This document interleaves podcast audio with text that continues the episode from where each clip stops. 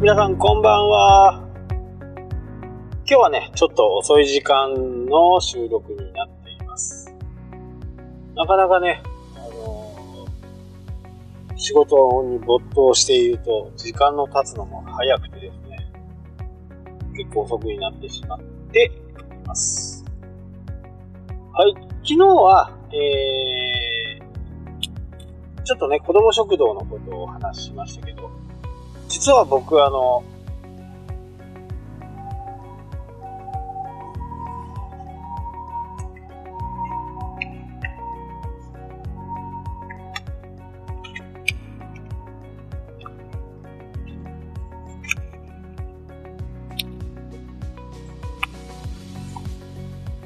はい、皆さんこんばんは。今日はですね、ちょっと夜の収録になってしまいました。仕事をね、大量にあったんで、それをやっつけてね、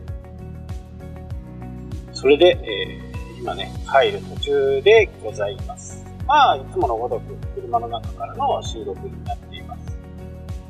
昨日ね、昨日のポッドキャストで、えー、子供食堂のね、副理事をやっているって言ったんですけど、実はもう、前から、バングラデシュの、今もう18歳、今年かな ?18 歳になる、えー、あるね、そういう、海外の、まあ、教育を受けられてない人、そういうのにをね、支援するものがあって、それにね、もう、かれこれ、何年ぐらい経ちますかね。もう10年ぐらい経つのかな。当時、多分、7歳ぐらいだったと思うから、僕が支援。えー、そのね、支援も、いろんな形で支援ができるんですよね。えー、決まった家庭の子にずっとこう、支援するまあ、あるね、共通、えー、ある団体から送られるんで、全額がその子に行くとは多分限とはなってないとは思うんですけど、ある程度、その家庭の方に分配される金額は多くなるのかなとは思いますけど、ここにね、もう、18歳で、18歳になるとその支援から外れちゃうんですね。で、その子が多分18になるんじゃないかなって思うんですけど、まあそういう支援もね、えー、もう十何年ずっとやってきています。で、18歳になると、今度、えー、違う家庭の支援をしてもらえませんかみたいな感じで、その団体の方からね、話が来ると思うんですけど、で、毎年1回ね、写真が送られてきて、え手紙が送られてきて、こんな生活状況です。なんていうのもね、あの見れるんですよね。で、えー、自分で男の子がいいのか、女の子がいいのか、地域はどこがいいのかとかっていうのを全部で一応自分の中で選べるんですね。で、僕はバングラディッシュの男の子を、え支援するっていうことで、えー、ずっとね、やってきたわけです。まあ今後もやめるつもりは全くないんで、えー、次のね、えー、この、えリストが来たら、その時点でね、どの子にしようかっていうことをね、していきたいと思います。で、えー、希望者にはね、えー、まあ、旅費は実あの実費なんですけど、その村に行けたりいろいろな活動がね、やっぱり世の中いっぱいあるんですよね。で、まあなぜこれをね、やろうかって思った時に、日本が戦争に負けて、まあ僕はまだね、あの、戦争を知らない世代ではあるんですけど、戦争に負けて、そこで日本も外国からね、そういう支援を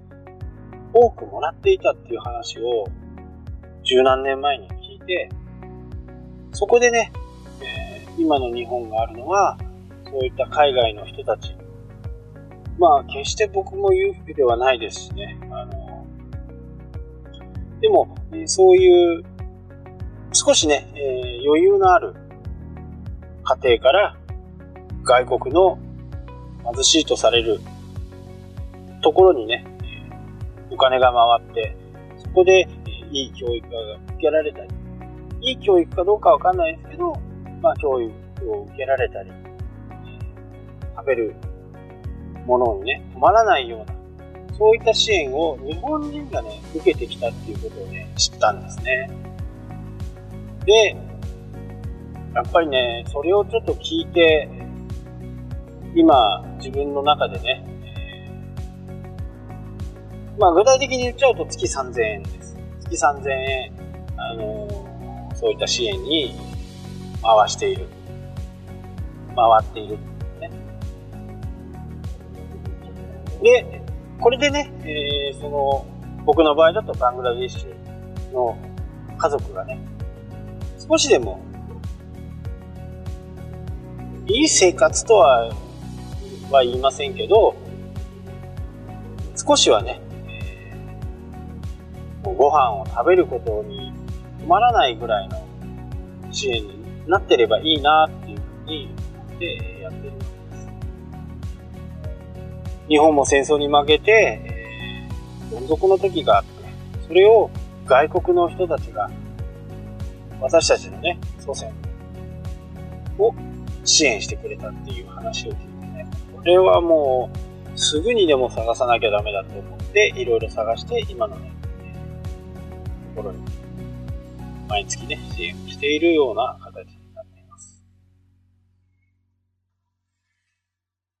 やっぱり、えー、まあ、この年にならないとわかんないのかもしれないですけど、自分の子はね、自分の子以外の子供たちがいい教育を受けれる。これ、本当に大きな資産になると思うんですね。強いては、まあ、すごい大それたこと言ってるかもしれないですけど、日本のためにも必ずなるはずなんですね。まあ僕はそう信じています。なので、いい教育を受ける。まあ最低限の教育を受けて、そこでね、えー、日本のためにまた労働力としてね、日本のために働いてほしいなと思ってね、あの、こういう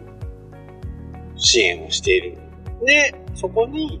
えー、そういう活動があるっていうことを聞いて、じゃあ、僕も手つできることがあれば手伝うよっていうことからですね、えー、始まったのがね、子供食堂だったんですね。なので、そのベースっていうのは今でも変わらないですし、今ね、月2回っていうのを週1回にできないのか、週2回にできないのか、そんなことをね、かなりこう、悩んで、いろんな方からね、アドバイスをいただいたり、そして私たちができる範囲のね、形でやれればいいなと。そんな風にね、思ってこの協会に入って。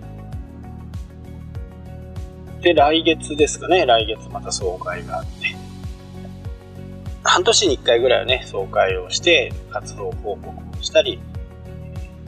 来年のね、僕はまた8月、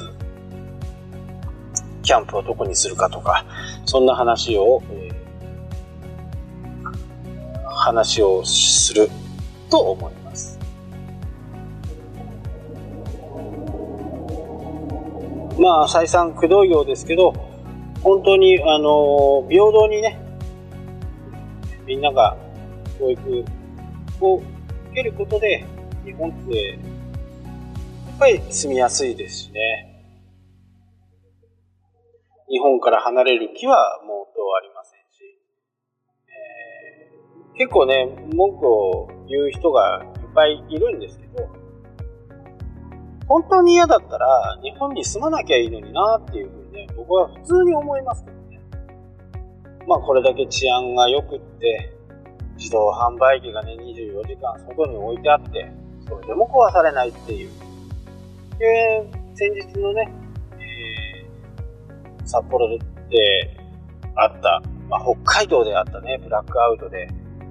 さ、北海道の電気っていうのが全て失われた時に、まあ僕はあのやっぱり会社の方でね、何か壊れてるものがないかということで、えー、心配でね、車を走らせました。で、えー、無事ね、まあ、物はね、崩れて落ちてたりしましたけど、えー、大きな損害なんかっていうのは一つもなくて、まあ、安堵して、えー、家に着いたんですけどね。その間、これ交通とかは信号もないですし、その時間なので、もう混乱してるはずだったんですけど、車の行き、車がね、こう、通る部分、大きな幹線道路を含めてね、あの、すごいね、走りやすかったんですね。まあやっぱり道路交通法をね、やっぱりみんな守って、幹線道路はやっぱり優先で、小さい道から出ようとする人は、幹線道路の車をね、の邪魔をしないように走るっていうことがね、本当になんか徹底されてるっていうか、まあその時ね、本当に思いましたね。日本ってすげえな。まあもちろんね、北海道の人たちはこれからどうなるんだろうっていう、マインドがね、ちょっと冷えてるんで、いろんな意味でこう慎重に動いてたとは思うんですけど、それでもね、全然こう、みんなが譲り合ってね、震災にあって亡くなった方はやっぱり残念なんですけど、そういうところでね、やっぱり電気の大切さだとか、自分の危機管理、能力とか、その辺がね、試されたっていう感じがとてもした、まあ貴重な体験でしたね。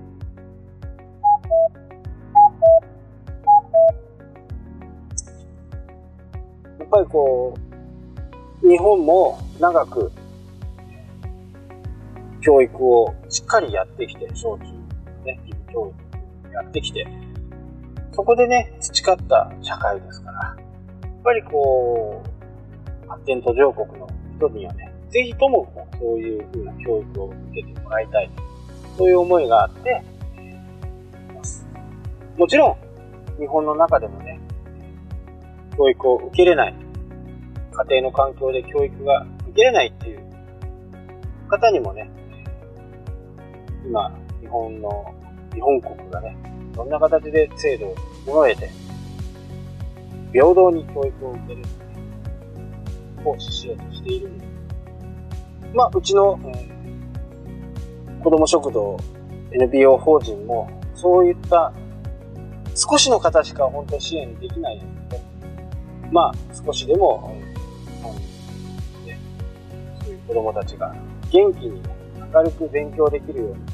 そんな世界がいいなと思ってい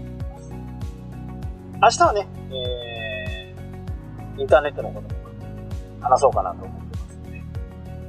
はい。もしかすると、えー、福岡のね、セミナー会場からお送りするかもしれませんね。はい。それでは今日もありがとうございました。